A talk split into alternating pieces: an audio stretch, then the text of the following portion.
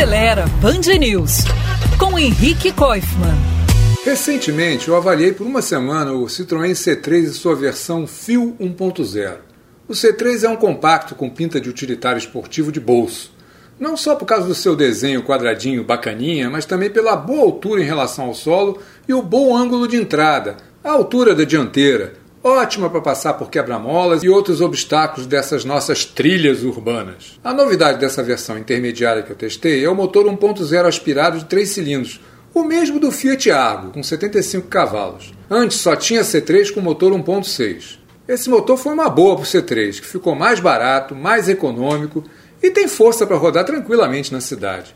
É um carro de acabamento simples, um pouco barulhento por dentro, mas cheio de bossas de design, tem um bom câmbio e é bom de guiar. Essa versão custa 84 mil reais.